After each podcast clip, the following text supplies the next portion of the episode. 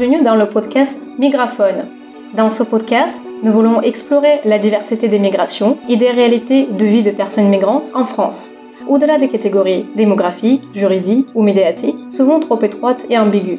Avec nos expériences de migration et d'étrangères en France, nous, Anna et, et Kat, rencontrons d'autres migrants et migrantes au parcours et situations divers, mais aussi des militants et militantes, des chercheuses et des chercheurs travaillant sur la question.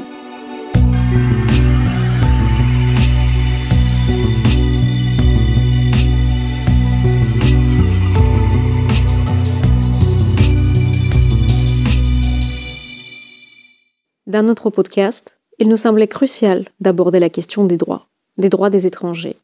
C'est une question très large et cet épisode est divisé en deux parties, car il y avait vraiment beaucoup de choses à dire. Dans cette première partie, vous allez entendre Danielle Lochac, juriste et militante pour les droits fondamentaux, répondre à nos questions sur les droits des étrangers. Mais d'abord, nous allons parler avec Anna de notre arrivée et notre séjour en France du point de vue juridique du point de vue du droit de circulation, d'entrée et de séjour des étrangers. Les situations de migration, d'entrée et de séjour en France euh, sont très diverses. Il faut dire que nos deux parcours, euh, le mien et celui d'Anna, ne représentent qu'un cas de parcours euh, précis. Donc c'est entrée en France légalement par les études supérieures et le séjour régulier avec des titres de séjour tout le long de notre, de notre présence en France. Alors oui, tout à fait. Et surtout, c'est important pour nous d'organiser nos récits en deux parties. Une partie qui euh, porte sur le départ, toutes euh, les stratégies euh, qu'on a pu mettre en place pour réussir à partir, et puis une partie sur le séjour. Pour commencer, donc la première partie, c'est le départ en France. Pour les ressortissants russes, comme je suis, comme pour beaucoup d'autres ressortissants non européens, il faut euh, faire un visa pour venir en France, et cela même pour un séjour euh, très court. Donc il existe euh, différents types de visas, visa touristique, visa familial, ou dans mon cas c'était le visa étudiant puisque j'étais venue en France par le biais des études.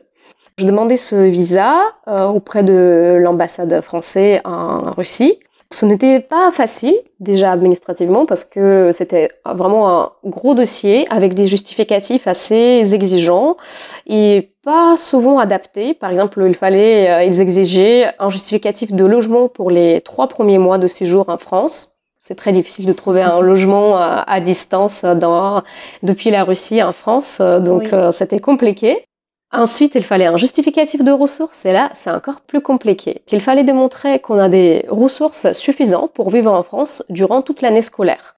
Je ne sais pas comment ils ont calculé exactement, donc euh, à l'époque, c'était à peu près autour de 600 euros euh, par mois, donc il fallait montrer qu'on a sur notre compte à peu près 7000 euros pour l'année. Je ne sais pas comment ils sont euh, basés pour calculer ces montants parce que du coup, euh, ben moi, durant mes années d'études, je vais avec euh, bien moins.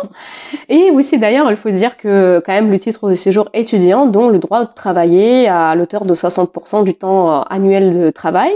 On peut quand même aussi subvenir plus ou moins à nos besoins hein, par le travail lorsqu'on est étudiant. Et donc ces 7000 euros, c'est vraiment une somme très importante pour la Russie. Pour vous donner une petite idée, les salaires en Russie, c'est peut-être pas à Moscou, à la capitale, mais en Provence, entre 200 et 500 euros et encore, euh, alors que aussi la vie n'est pas énormément moins chère. Pour produire ce justificatif, c'était assez compliqué puisque euh, ben, on n'avait pas cet argent, donc on a on a prêté de l'argent à des amis. Heureusement aussi, enfin, parce qu'en Russie, même euh, quand tu demandes à beaucoup de monde pour rassembler une telle somme, c'était très compliqué. Heureusement, il y avait quelqu'un, on avait quelqu'un en contact en France euh, qui, qui nous a aidé avec quasiment la totalité de la somme. Donc euh, voilà, il faut dire que ma venue en France était restreinte euh, administrativement, du fait que je suis une ressortissante non européenne, mais aussi ma venue, ma possibilité, ce droit de venir en France a été conditionné économiquement et donc pouvoir venir, il fallait vraiment bricoler administrativement, mais aussi économiquement. Et toi, Anna, comment ça s'est passé euh, ta venue en France euh, Qu'est-ce que quel obstacle t'as rencontré Comment t'as fait euh, pour pour réussir de venir ici? Alors oui, avec le recul, je pense que je me rends compte à quel point c'était facile pour moi administrativement parlant, de venir en France parce que je suis venue en master avec une bourse du gouvernement français. Donc j'ai eu une bourse pendant que j'étais dans mon pays d'origine. Et à partir du moment où je l'ai eu, euh, je n'ai pas eu à produire des justificatifs financiers parce que j'avais le justificatif de la bourse. Et euh, puis je savais que le visa ne me serait surtout pas refusé parce que parce que je viens dans le cadre de Campus France, machin, voilà. Mais par contre, ce que tu racontes, euh, je l'ai connu la deuxième année de mon séjour là où j'avais plus de bourse et où il fallait justifier euh, de l'argent sur le compte. Alors j'ai dû justifier de la moitié de la somme parce que pour l'autre moitié j'avais un contrat de travail euh, en babysitting. Donc la préfecture a accepté ça comme justificatif. Mais sinon, la première fois quand je venais, vraiment, je venais sans problème. J'ai été très soutenue par l'ambassade, l'attaché culturel, l'attaché universitaire. Ils nous ont donné vraiment tous les conseils euh, possibles, euh, vraiment comment ouvrir un compte en banque, comment aller à la cave, comment choisir une mutuelle. Ils nous ont tout expliqué. Je sais pas comment je me serais débrouillée si c'était pas le cas. Après, il y a une autre question que bah, toi tu n'as pas rencontrée, par exemple, c'est que moi, dans mon pays d'origine, il y avait, euh, ce n'est plus le cas, mais à l'époque, il y avait un visa de sortie. En fait, ça veut dire d'abord, avant de demander le visa d'entrée en France, il fallait demander à l'administration de mon pays le visa de sortie de mon pays. Et en fait, euh, il fallait faire, mais euh, je crois que les gens ils s'imaginent pas parce que il fallait faire euh, le dispensaire narcotique, alcoolique, des maladies de la peau. il fallait faire des examens, vraiment tous les examens possibles. Je devais passer tous les médecins spécialistes pour qu'on me donne un papier comme quoi je suis en bonne santé. Bref, ça m'a pris un mois et surtout, toute femme qui euh, a moins de 35 ans, qui sort du pays, doit avoir l'autorisation euh, soit de son père, soit de son mari pour la sortie. C'est vraiment une autorisation écrite. J'ai essayé de contourner, j'ai essayé de ah oui, là, en plus, il y a une particularité euh, ah, pour les femmes. oui, oui, complètement, parce que je demandais, j'ai demandé à l'administration, mais pourquoi vous demandez ça?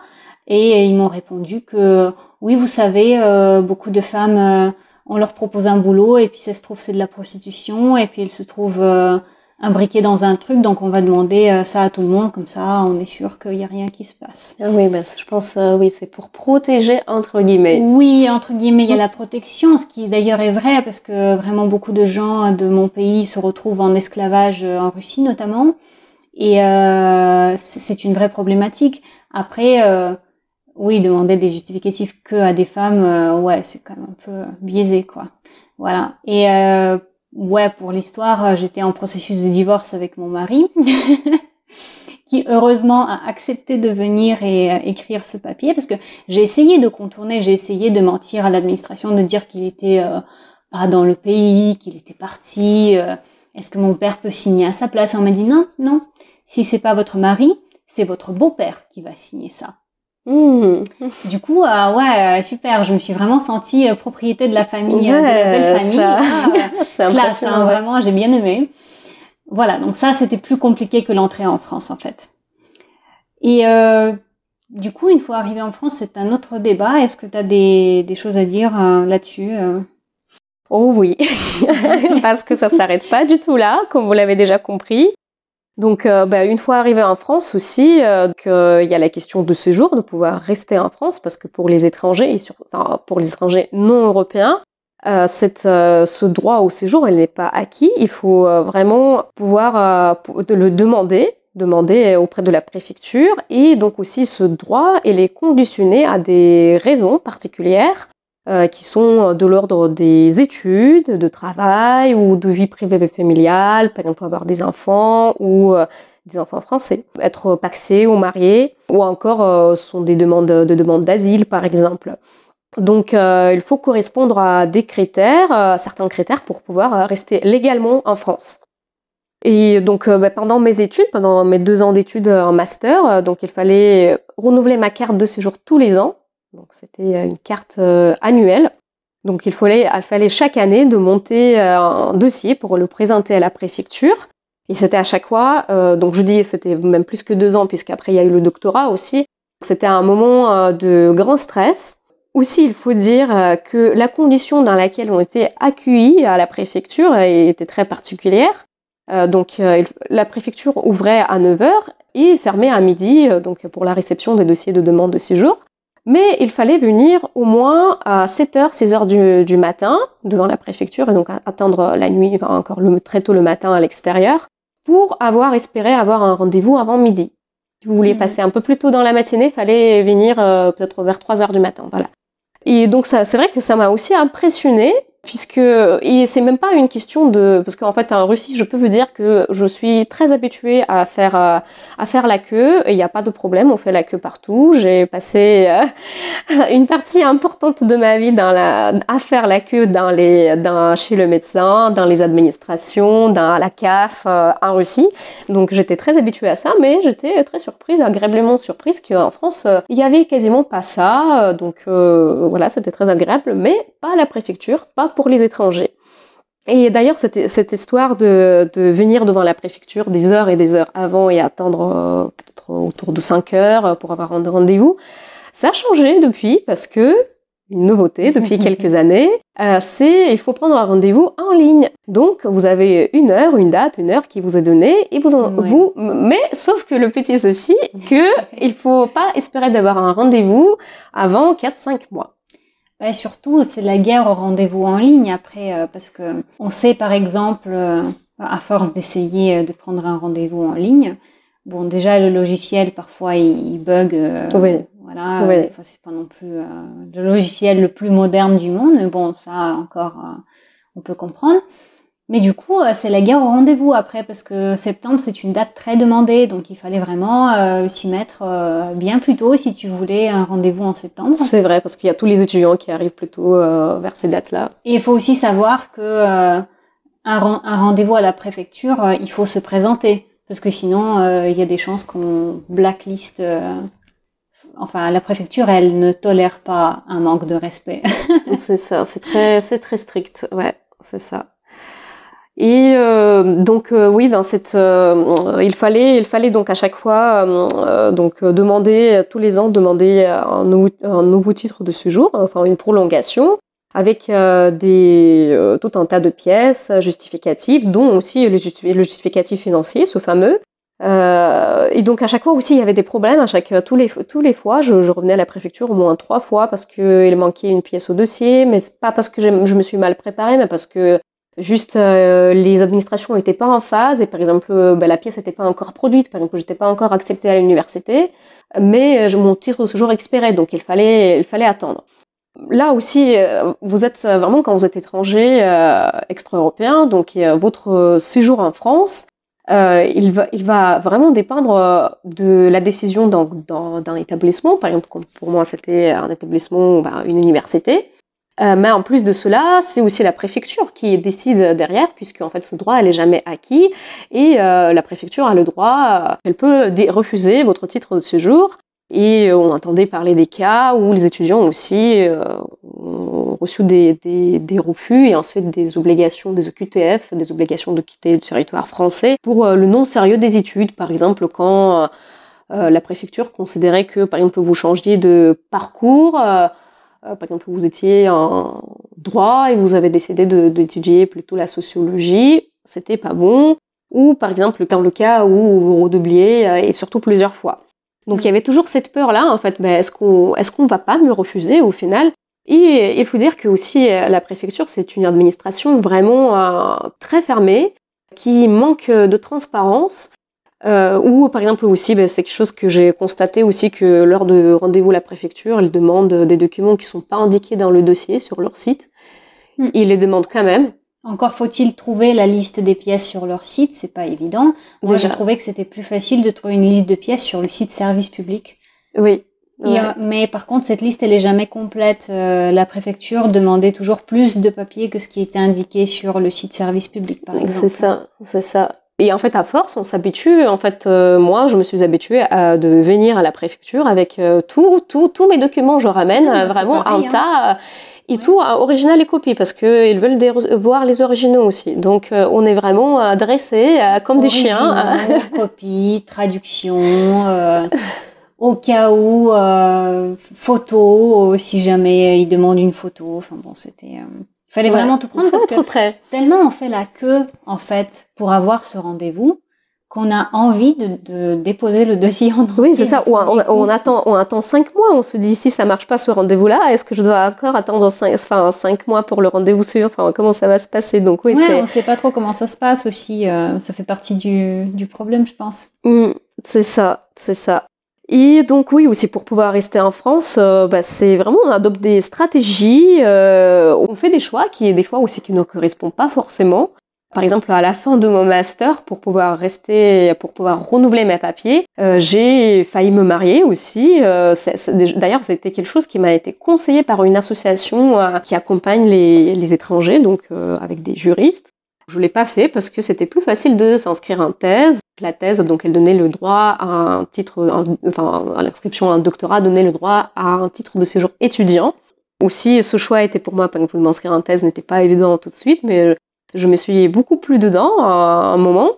Et aussi, euh, à un moment, j'ai pu quand même bénéficier d'une carte de séjour qui s'appelait, euh, qui s'appelle toujours, elle existe toujours, qui s'appelle Passeport Talent. Mmh. Une super appellation quand j'ai vu ça. Euh, oui, en fait, c'est le titre de séjour que, par exemple, les sportifs de haut niveau peuvent demander. C'est ça, ouais, exactement. Et, et, il se trouve aussi des doctorants.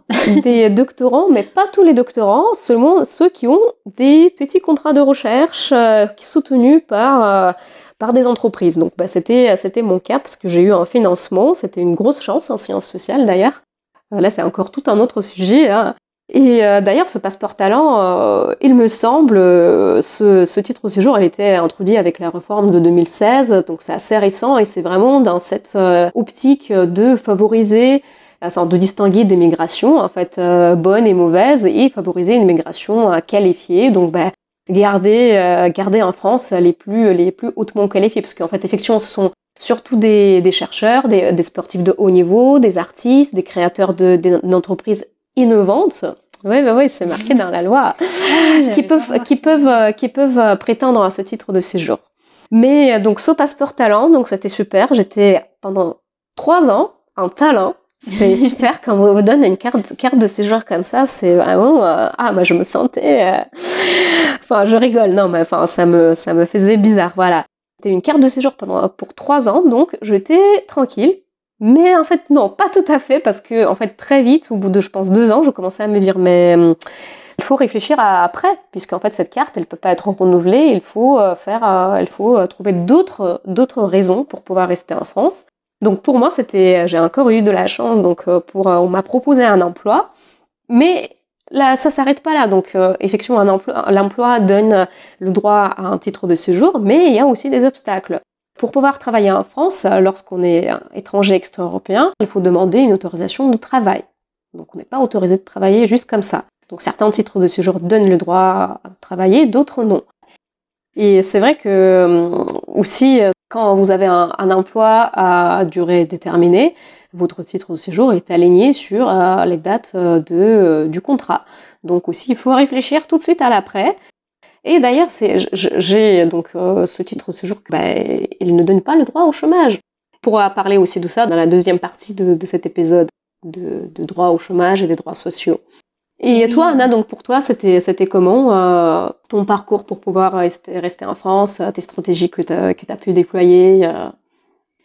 Bon, euh, c'est vrai que c'était assez facile au départ parce que au départ j'étais en master, hein.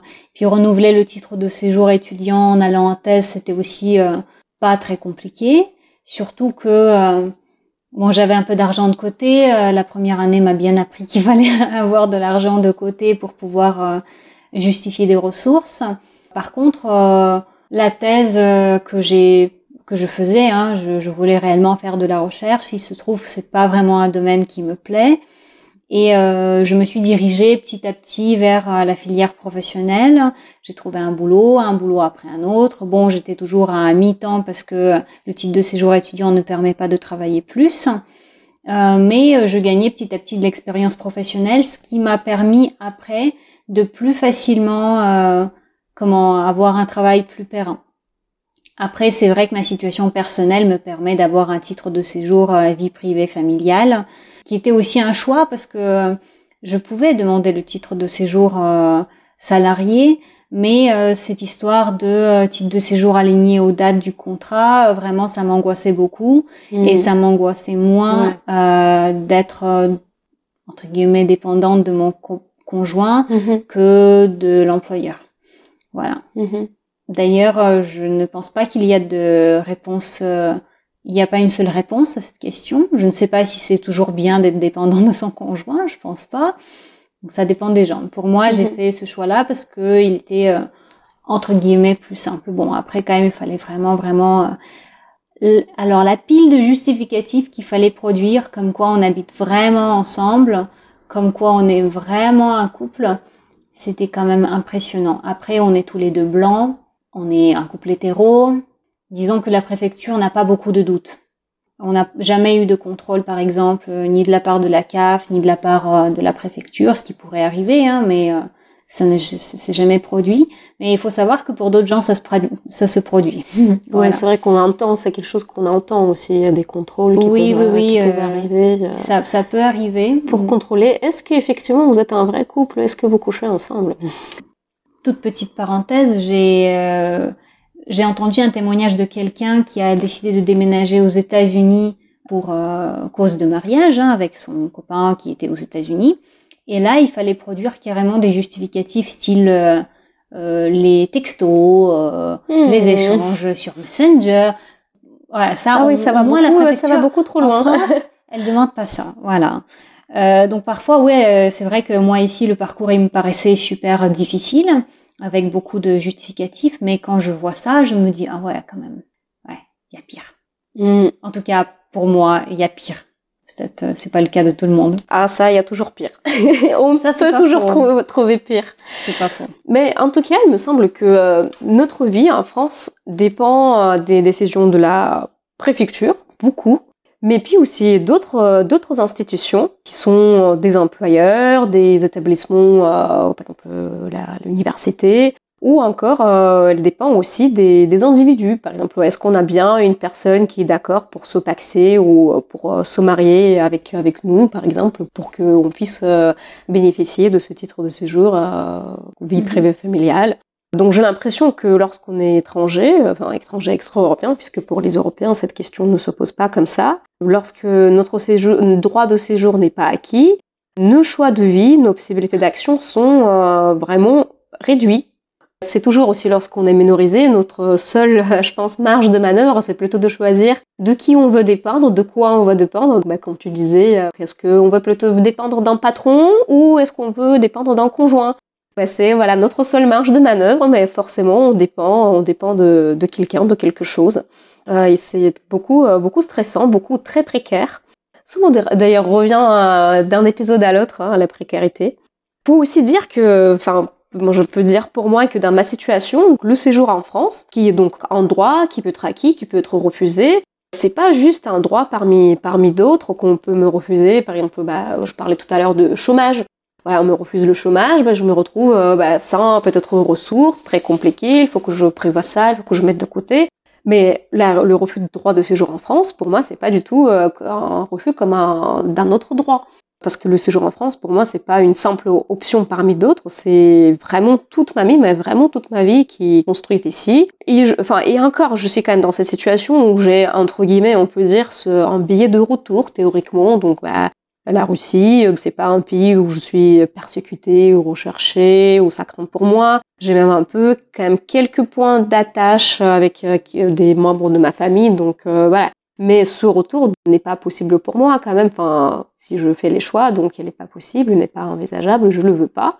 L'importance de ce jour en France, elle est vraiment, mais c'est vraiment toute ma vie. Et je pense aussi que c'est euh, c'est quelque chose qui euh, c'est un trait qui est caractéristique de la migration, de la migration enfin dont on veut parler dans notre podcast, surtout pas des migrations très privilégiées. Euh. Et donc justement, ça nous permet de préciser qu'est-ce que la migration bah, pour nous et de la distinguer d'autres formes de mobilité plus privilégiées, comme par exemple l'expatriation. Oui, c'est vrai que cette question du non-retour, elle est forte, hein, parce que faut savoir que moi j'ai construit ici en France euh, euh, mon parcours académique autour de la lutte contre l'homophobie. Et dans mon pays d'origine, l'homosexualité c'est interdit. Donc mhm. le, en fait, le choix il est vite fait. Hein. C'est vrai que si je rentre là-bas, ouais, en gros j'ai le choix entre la dépression et le militantisme qui va faire de moi une, migrante en demande d'asile. Voilà. donc le choix il n'est pas non plus très très grand.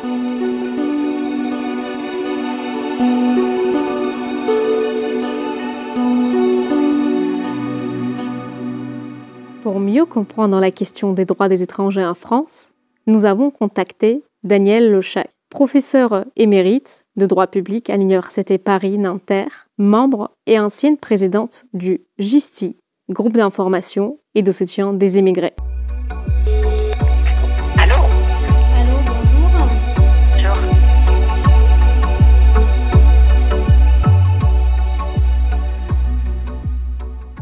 Madame Lochac, aussi, euh, vous pouvez nous dire euh, comment est apparue euh, dans le droit français et même plus généralement comment est apparue cette catégorie d'étrangers et comment est apparue cette distinction entre le national et l'étranger? Disons que dans toutes les sociétés, il y a une distinction entre nous et les autres. Simplement, cette distinction, elle se fonde sur des critères différents euh, selon qu'on est euh, dans une tribu, qu'on est dans un État euh, à Athènes, qu'on est dans l'Empire romain, ou, et c'est ça qui nous intéresse aujourd'hui, qu'on est dans le cadre des États-nations. C'est vrai que ce qui caractérise l'État-nation, comme son nom l'indique, c'est qu'il est censé être l'expression d'une nation préexistante. En réalité, c'est plutôt l'État qui est la nation. Mais ce lien entre État et nation est évidemment très important et nous sommes aujourd'hui, depuis moins de siècles, dans l'ère des États-nations. Et donc, la nationalité, dans ce contexte, la nationalité, c'est-à-dire ce qui fait la distinction entre ceux qui l'ont et ceux qui ne l'ont pas, donc entre les nationaux et les étrangers, eh bien, la nationalité, c'est un lien juridique le lien juridique qui relie l'individu à l'État dont il est le national ou encore dont il est le ressortissant. Et la possession de la nationalité de tel ou tel État des conséquences juridiques très importantes. Elle entraîne quelques obligations spécifiques, alors qui aujourd'hui euh, sont très réduites. Il y avait le service militaire obligatoire, mais c'est euh, quelque chose qui a complètement disparu. Mais surtout, la possession de la nationalité entraîne une série de droits fondamentaux dont ne peuvent pas forcément se réclamer les étrangers. Par exemple, les droits politiques, euh, le droit d'accéder à la fonction publique, et puis surtout, et aujourd'hui on voit bien à quel point c'est capital, le droit absolu d'entrer et de demeurer sur le territoire national sans pouvoir être expulsé, par exemple. Et du coup, la question est comment, sur quels critères désigne-t-on, distingue-t-on les nationaux et les étrangers? Et là, il y a en gros deux méthodes pour définir qui sont les étrangers et qui sont les nationaux. Le droit du sol, le jus soli, et le droit du sang, le jus sanguinis, autrement dit la filiation. Et certains pays optent plutôt pour le droit du sol, donc on est on a la nationalité d'un pays parce qu'on est né dans ce pays, et d'autres, au contraire, optent plutôt pour euh, le droit du sang, le droit de la filiation. On a la nationalité d'un pays parce que son père ou sa mère a, et quelquefois seulement le père, a la nationalité de ce pays. Alors, en France, les deux systèmes euh, coexistent. C'est-à-dire qu'on peut être euh, français à la naissance, soit parce qu'on est né en France alors ça suffit pas. D'un parent qui lui-même y est né, donc il faut euh, qu'il y ait déjà euh, une double naissance en France, soit parce que un de ses parents est lui-même français, et dans ce cas-là, peu importe qu'on soit né à l'étranger. Mais à partir de là, il y a possibilité aussi d'acquérir par la suite la nationalité. Donc, par exemple, les enfants nés en France de parents étrangers et qui eux-mêmes ne sont pas nés en France deviendra français automatiquement à 18 ans. Ou encore, si on épouse un Français ou une Française, on a une facilité, aujourd'hui euh, réduite, mais une possibilité en tout cas, d'acquérir la nationalité française au bout de quelques années de mariage. Et puis, il y a encore, bien sûr, la naturalisation, qui là est plutôt considérée comme une faveur et pas un droit. Et donc, on peut devenir français par naturalisation. Et donc, aujourd'hui, donc, on est dans ce système où il y a des personnes qui ont la nationalité française et d'autres qui ne l'ont pas, avec quand même des statuts, je ne dirais pas intermédiaires, mais un peu différents, c'est-à-dire que parmi les étrangers, vous avez aussi les ressortissants des États membres de l'Union européenne, qui sont des citoyens européens, et qui ont donc moins de droits que les citoyens français, mais quand même plus de droits dans un certain nombre de domaines que les étrangers. Est-ce qu'on peut aussi euh, s'arrêter un peu plus sur ce que vous avez appelé le statut, euh, ce statut intermédiaire, euh, par exemple des ressortissants des pays membres de l'Union européenne? Donc comment, comment cela fait-il qu'ils ont plus de droits? Et est-ce que l'apparition de la nationalité européenne, elle fait d'une certaine manière bouger les frontières entre le national et l'étranger? Alors, ce qui s'est passé, c'est au, moment du traité de Maastricht, que euh, l'on a euh, créé en fait ce statut en quelque sorte de citoyen euh, de l'Union européenne. Déjà, il faut voir que déjà avant Maastricht, donc déjà dans le cadre de la construction européenne, et ceci depuis le traité de Rome, les ressortissants des États membres, on ne parlait pas encore de citoyens européens, ont acquis un certain nombre de droits, et notamment ce droit à la libre circulation. La libre circulation, la liberté de circulation, la liberté d'établissement et accompagné d'un principe de non-discrimination. Alors qu'est-ce que ça veut dire? Ça veut dire que là où l'immigration normalement n'est pas libre, c'est-à-dire que quelqu'un très net sous le régime de 1945, on aura l'occasion de le redire, un étranger qui, dans la période post-45, euh, veut venir euh, en France, il faut qu'il ait déjà un contrat de travail visé après examen de la situation, attestant qu'il n'y a pas de main-d'œuvre disponible en France pour euh, occuper certains emplois, à ce moment-là, donc, tout un processus compliqué et très bureaucratique se met en place pour qu'il puisse entrer en France pour y travailler. Or, pour les ressortissants euh, de ce qui n'est pas encore l'Union européenne, on parlait de communauté européenne à l'époque, eh bien, ils ont la liberté de circulation lorsqu'ils veulent venir travailler ou aller travailler dans un autre État membre, comme salariés, ils ont ce qu'on appelle la liberté d'établissement, c'est-à-dire la liberté de venir travailler comme indépendant, et enfin, ils bénéficient d'un principe de non-discrimination, c'est-à-dire que pour que cette liberté de circulation soit réelle, on ne peut pas faire de discrimination entre les travailleurs français et les travailleurs des autres États membres. Eh bien, ce système, donc, est déjà assez avantageux.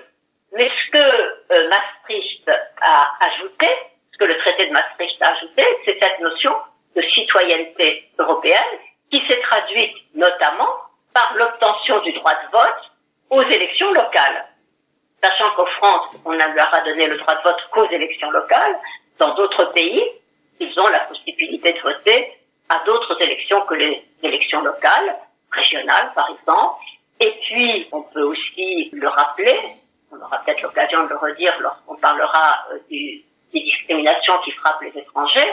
Ce qu'on peut dire aussi, c'est qu'il y a des pays où les étrangers installés depuis un certain temps dans le pays ont le droit de vote, au moins aux élections locales, ce qui n'est toujours pas le cas euh, en France. Alors pour revenir à cette citoyenneté européenne. Oui, elle a des bienfaits pour les personnes concernées. Et ça se voit. Le statut de ressortissant européen est complètement différent du statut d'immigré euh, d'un qu'on appelle les États tiers. Par exemple, non seulement euh, ils ont la liberté de circulation, mais ils peuvent également occuper des emplois parmi ceux qui sont d'habitude fermés aux étrangers. Et notamment, ils peuvent accéder à la fonction publique, pas à l'ensemble des emplois de la fonction publique, pas aux emplois d'autorité, pas aux emplois dans la police ou dans, l'armée, mais par exemple dans l'éducation nationale.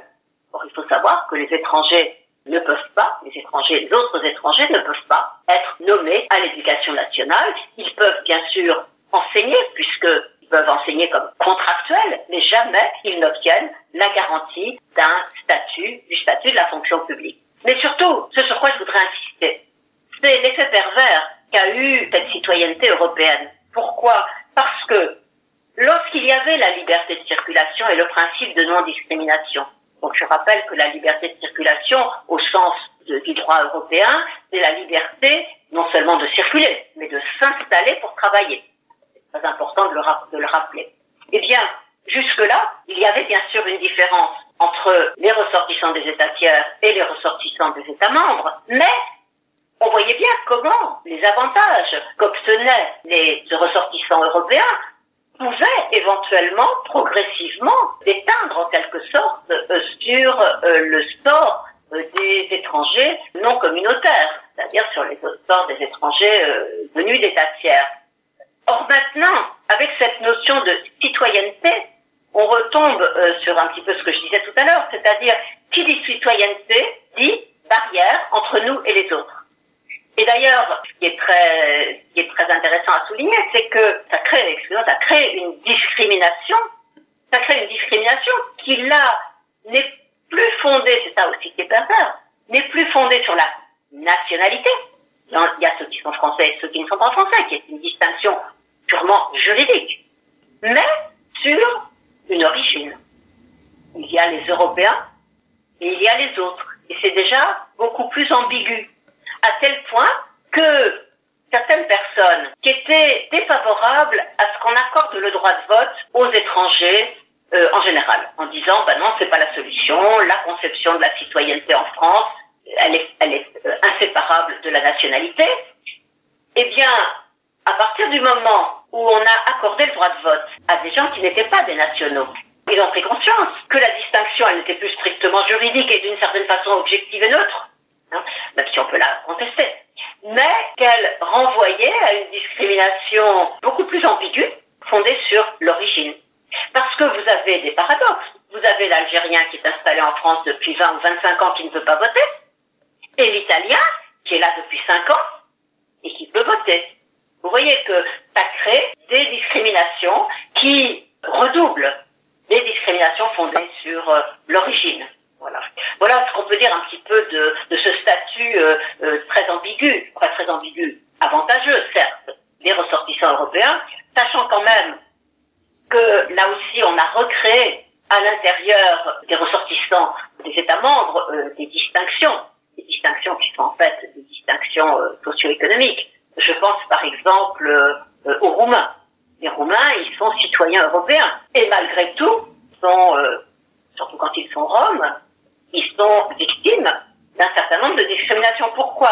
Parce que dans le droit français, mais avec euh, peut correspondre, euh, enfin, ici conforme jusqu'à un certain point au droit européen, c'est-à-dire aux normes posées au niveau de l'Union européenne, dans le droit français, vous avez une disposition qui prévoit que un citoyen européen, tout citoyen européen qu'il soit, euh, s'il risque de, de, devenir une charge excessive pour les euh, euh, en matière de prestations sociales, donc pour les services sociaux, eh bien, on peut lui refuser ou lui dénier le droit au séjour et l'éloigner.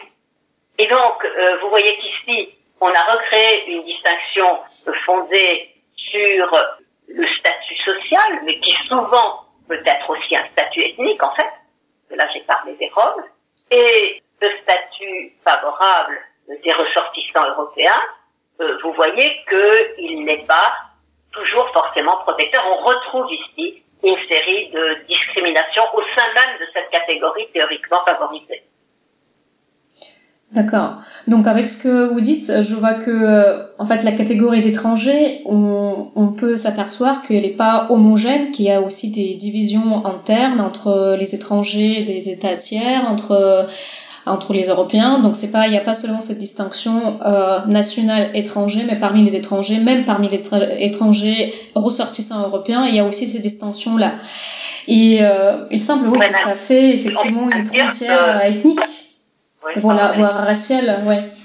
Ou encore euh, sociale entre les origines géographiques nord, sud, est, ouest. Puisqu'on parle de nord-sud, euh, pour le coup, c'est vrai que sur le papier, par exemple, un Américain qui veut avoir, qui veut venir en France pour, pour s'y installer, il doit remplir sur le papier, je dirais, les mêmes conditions qu'un Algérien ou un Sénégalais. Mais bien sûr, dans la pratique, les choses vont être différentes. D'abord, pour voyager, il, il est dispensé de visa. Donc, vous avez tous les pays du Nord dont les ressortissants sont dispensés de visa et peuvent donc circuler librement dans le monde entier, et les ressortissants des pays du Sud, dont on soupçonne bien sûr qu'ils vont venir en Europe ou, dans les pays du Nord pour euh, s'y installer, éventuellement irrégulièrement, ceux-là sont tenus à l'obligation euh, du, euh, du visa. Donc vous avez aussi parmi la catégorie des étrangers théoriquement soumis au même régime des différences, des différences évidentes. D'accord. Et si comme on, donc on revient sur euh, ce régime euh, juridique euh, spécifique réservé aux étrangers, en quoi il consiste, en quoi il est spécifique, ce régime qui s'applique aux étrangers? Alors, si on parle en termes de sources de droit, je dirais, vous avez d'abord tout le champ de l'entrée, du séjour et de l'éloignement qui les vise de façon totalement spécifique. Parce que, comme je le disais, qui distingue aujourd'hui les étrangers des nationaux, c'est bien sûr que les uns sont citoyens et les autres ne sont pas citoyens. Mais en réalité, en deçà même de cette distinction, il y en a une autre, dont on voit bien aujourd'hui qu'elle est capitale et qu'elle est encore plus importante c'est la possibilité d'entrer et de rester de façon assurée, certaine, durable, sur le territoire d'un État. C'est là qu'est la différence essentielle aujourd'hui entre les étrangers et les nationaux. D'ailleurs, même les ressortissants européens ne sont pas à l'abri d'une mesure d'éloignement ou d'expulsion, même s'ils sont mieux protégés que les autres. Donc, la vraie distinction aujourd'hui, elle est là. Le fait qu'un Français, je dis un Français, mais ça peut être un Italien par rapport à l'Italie, a le droit absolu de revenir, s'il est sorti sur le territoire du pays dont il est le national, et d'y rester quoi qu'il arrive, quelle que soit sa situation économique, quels que soient les délits et les crimes qu'il a commis. Alors que l'étranger, lui, n'a jamais un droit absolu à entrer et a fortiori à s'installer sur le territoire d'un État dont il n'est pas ressortissant.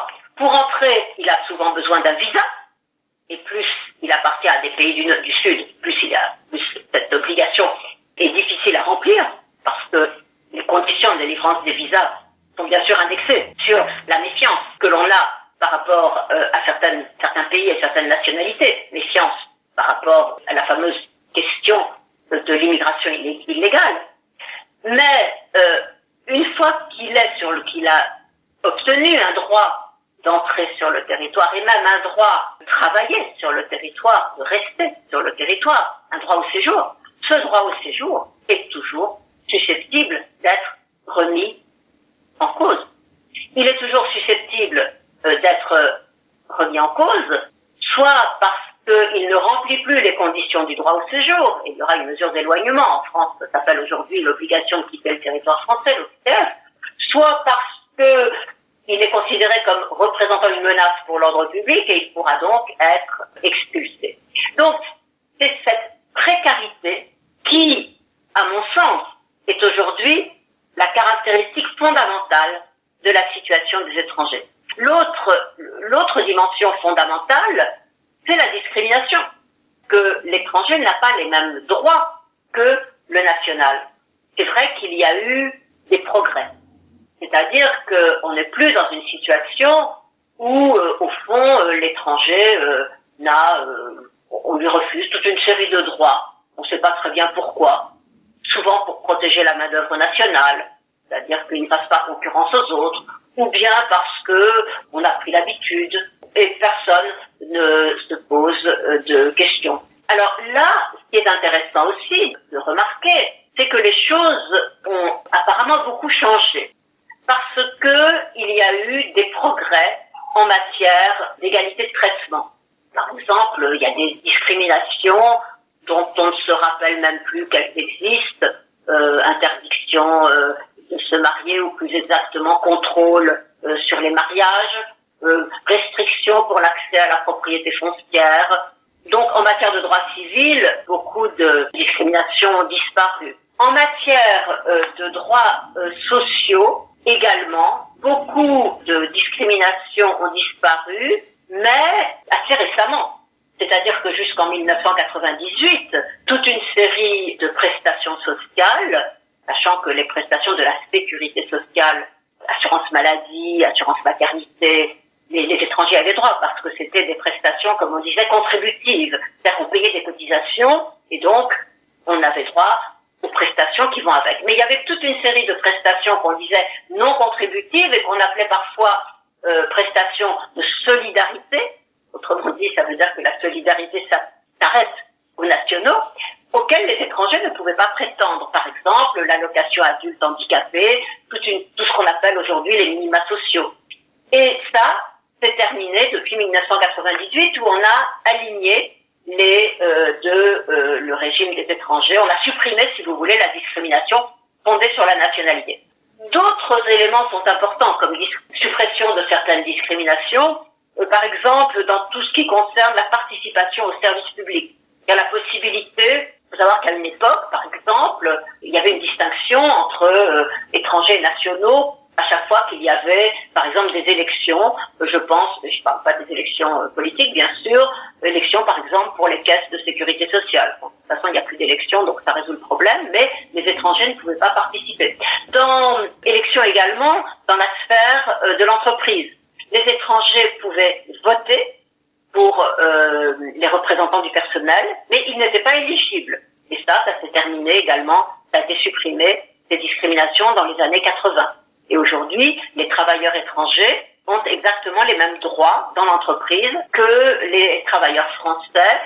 La seule différence, c'est qu'ils ne peuvent pas, ils ne sont pas éligibles comme conseillers prud'hommes. Mais donc, euh, et aujourd'hui également, d'ailleurs, on peut noter que les étrangers peuvent être euh, membres des conseils d'école, des conseils d'université. Euh, donc, il y a ici une, une, très nettement un amenuisement des discriminations. Donc, on a l'impression qu'il y a des progrès. Sauf que plusieurs éléments vont à l'encontre de ces progrès. D'abord, même en matière sociale, en matière de sécurité sociale, on a supprimé la condition de nationalité, mais depuis le milieu des années 90, et notamment la loi Pasqua de 1993, on a remplacé la condition de nationalité par une condition de séjour régulier. C'est-à-dire que pour être immatriculé à la sécurité sociale, toucher les, prestations, il faut être en situation régulière. Et quelquefois, certaines prestations, je pense notamment au RSA, sont même soumises à des conditions encore plus drastiques. Il ne suffit pas d'être en séjour régulier, il faut encore avoir un titre de séjour depuis un certain temps, ou pour certaines prestations avoir un titre qui permet, euh, qui autorise à travailler, etc., etc. Et donc, on a si vous voulez remplacer la condition de nationalité par euh, des conditions, une condition de séjour régulier et parfois des conditions liées à la détention d'un certain titre de séjour, qui recrée euh, non seulement des discriminations, mais qui euh, recrée également une précarité, ici une précarité sociale extrêmement forte, et ceci donc limite beaucoup l'impression qu'on pourrait avoir de ces progrès. Et je parlais des emplois. C'est vrai euh, qu'un certain nombre d'emplois qui étaient traditionnellement fermés aux étrangers se sont ouverts, mais pas tous. On en est loin. Il y a encore plusieurs millions d'emplois qui restent fermés aux étrangers, notamment aux, étrangers qui ne sont pas citoyens européens. Il y a tous les emplois dans la fonction publique, que ce soit la fonction publique d'État, la fonction publique hospitalière ou la fonction publique territoriale, à l'exception de l'enseignement supérieur et de la recherche et il y a encore, dans un certain nombre d'entreprises nationales, beaucoup moins qu'avant, euh, surtout depuis qu'elles ont été privatisées, des emplois fermés, mais même euh, dans le secteur de la santé, euh, la question des médecins, la question des diplômes, les pharmaciens, les professions de santé, les professions juridiques, même un certain nombre de métiers salariés dans certains secteurs, le secteur de la sécurité par exemple, eh bien, leurs fonds restent fermés.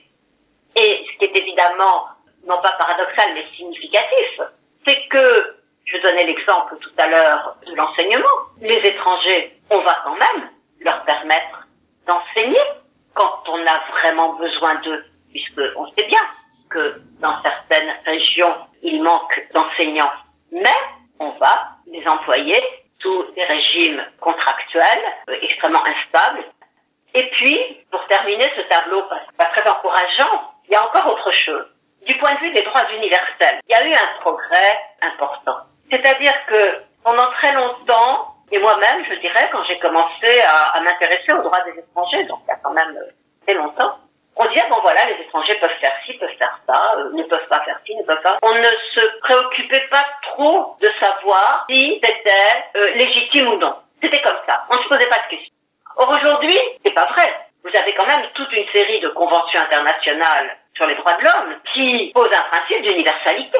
Et on se rend compte que tous ces droits qu'on leur a reconnus ont été privés d'effet sous l'impact des politiques migratoires. C'est vrai qu'il y a plus de droits reconnus, le droit de mener une vie familiale normale, le droit au respect de la vie privée familiale, les droits dans l'entreprise, je dirais même la liberté d'expression, puisqu'il y avait une législation très restrictive sur la presse étrangère et les associations étrangères qui ont été supprimées euh, il y a 10 ou 20 ans. Mais à côté de cela, obsession de la maîtrise des flux migratoires fait que euh, on revient à une précarité où on recrée les conditions d'une précarité dont on pensait qu'elle avait été, qu'elle s'était un petit peu détendue. Il y a un autre droit aussi, d'ailleurs, qui est typiquement euh, entravé, c'est le droit de ne pas être euh, arbitrairement détenu, c'est-à-dire le droit à la liberté et à la sûreté. Or, toute la politique euh, dite de maîtrise des flux migratoires et de lutte contre l'immigration irrégulière aujourd'hui, en France et au niveau européen, s'accompagne de mesures d'enfermement, que ce soit dans les zones d'attente, où l'on place les étrangers auxquels on refuse l'accès au territoire français, ou que ce soit, bien sûr, les centres de rétention, où l'on place les étrangers que l'on veut éloigner, parce qu'ils ont perdu leur droit au séjour ou parce qu'on les a euh, expulsés. Et non seulement, et non seulement l'enfermement est devenu important, est devenu, euh, je dirais, généralisé, mais sa durée s'est considérablement euh, allongée. Au départ, quand on a créé les centres de rétention en 1981, euh, enfin, pardon, 1980, mais la gauche a repris la mesure, c'était sept jours. Et le Conseil constitutionnel a dit, oh là là, pas plus. Et puis après, on est passé à 10 jours. Il y a 28 jours. Puis 45 jours et aujourd'hui 3 mois. Donc vous voyez, et on s'habitue à ça. C'est ça aussi. On s'habitue à l'idée que des étrangers euh, qui n'ont pas commis de délit, dont le seul tort est d'être en situation irrégulière, eh bien, peuvent être enfermés comme ça pendant des semaines et des mois. On s'y est habitué. Alors qu'au moment où cette mesure a été mise en place en 1980, par la loi Bonnet, donc à la fin du septennat de Giscard d'Estaing, tout le monde, enfin tout le monde, en tout cas tous les juristes, qui ne sont pas euh, pourtant euh, forcément toujours très progressistes, tous les juristes se sont étonnés et se sont révoltés, ou ont critiqué en tout cas cette possibilité de priver les gens de liberté sans qu'un juge ait décidé de euh, les condamner à quoi que ce soit. Ce que vous dites, j'ai l'impression donc euh, que le, le traitement qui est réservé aux étrangers, il rentre souvent en contradiction avec euh, des principes euh, fondamentaux tels que par exemple le principe d'égalité et d'égalité de traitement ou encore d'autres droits fondamentaux. Mais ces pratiques sont justifiées par le politique, par l'idéologie, par des raisons économiques. C'est la fin de la première partie de l'épisode consacré aux droits des étrangers. Dans la deuxième partie, vous allez retrouver la suite de notre discussion avec Daniel Louchak. Vous allez aussi entendre une nouvelle invitée, Diana, qui nous parle de son départ de l'Ukraine en 2015 et de sa demande d'asile en France. Avec elle, on échange également sur les différents droits qui nous ont été refusés en France. Merci pour votre écoute et retrouvez-nous dans la deuxième partie.